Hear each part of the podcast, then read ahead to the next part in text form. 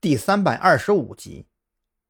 尽管心中煞是苦闷，张扬却也知道一切应该以案情为重，点了一根烟，猛抽了几口，这才壮着胆子给蓝雨桐打了个电话。电话响了足有十几声才被接通。找我什么事儿？赶紧说。蓝雨桐对张扬自然没什么好语气，语气冰冷的，就好像张扬是个始乱终弃的渣男一般。呃，那个，我在查停车场的监控录像，但是没有发现任何可疑人员接近那辆车子。我怀疑这视频有被人剪辑过的痕迹，想让你帮我找找那个小许，鉴定一下，看看是不是有剪辑过的痕迹。张扬没敢说的太仔细，生怕不小心触及到自己完全不知道的雷点。只可惜呀，张扬压根就没整明白状况。他这话恰好踩中了蓝雨桐的所有雷点。好，发到我邮箱里，有结果再通知你。没事，别烦我。蓝雨桐咬牙切齿地说出这句话来，没等张扬回答，就直接挂断了电话。他心里面已经不单单是不痛快那么简单了，甚至有些想把张扬的脑袋敲开看看，是不是负责情商那一块的脑组织完全是榆木疙瘩呀？然而，憋屈归憋屈，蓝雨桐也很清楚一个事实：不管心中再怎么不爽，该查的案子还是要查的，这是作为一名警察的最基本原则。张扬目瞪口呆的看着手机屏幕渐渐黑屏，脸上的郁闷也更盛了几分。他真的不明白自己到底错哪儿了？难道自己昨晚的处理有什么问题吗？还是说这蓝雨桐这几天大姨妈来了？可是不对呀，这蓝雨桐的情绪不好还可以理解为来了大姨妈，可是赵军和李栋呢？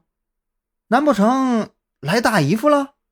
见张扬面色越发不善，陪着他观看监控的物业管理人员也不敢多问什么，只能干巴巴的站在那儿，显得很是尴尬。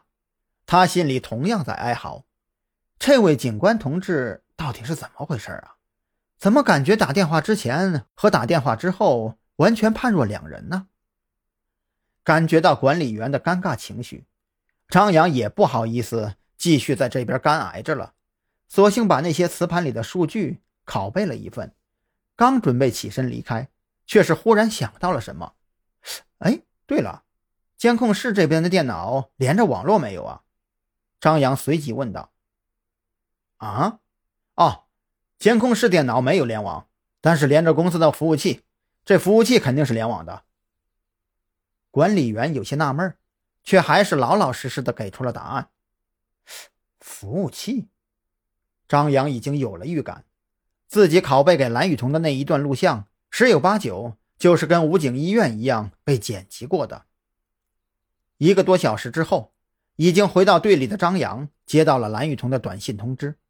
短信里面肯定了那份视频是被剪辑处理过，并且还附带了一个电话号码，让张扬自己联系小许。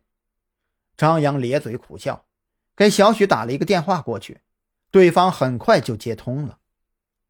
你好，我是张扬。张扬很客气的自我介绍，寻思着，既然蓝雨桐让自己联系这个小许，那肯定是给小许说过自己的身份了才对。然而。电话那头却是愣住了，足足过去了两三秒钟，对方这才开口问道：“张狂的张，悠扬的扬。”“啊啊啊！对呀，你认识我？”张扬有些懵逼，这都什么情况啊？对方该不会是个基佬吧？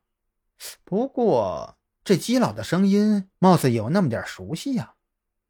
哈哈，果然是你呀！我是许志伟，你呀这些年都干嘛去了？这老同学们都说联系不上你。小许的声音瞬间拔高，话语之中尽是难以掩饰的激动。许志伟，自己从小学到大学的发小兼同学，张扬差点就爆了粗口。考了半天，小许就是这犊子啊！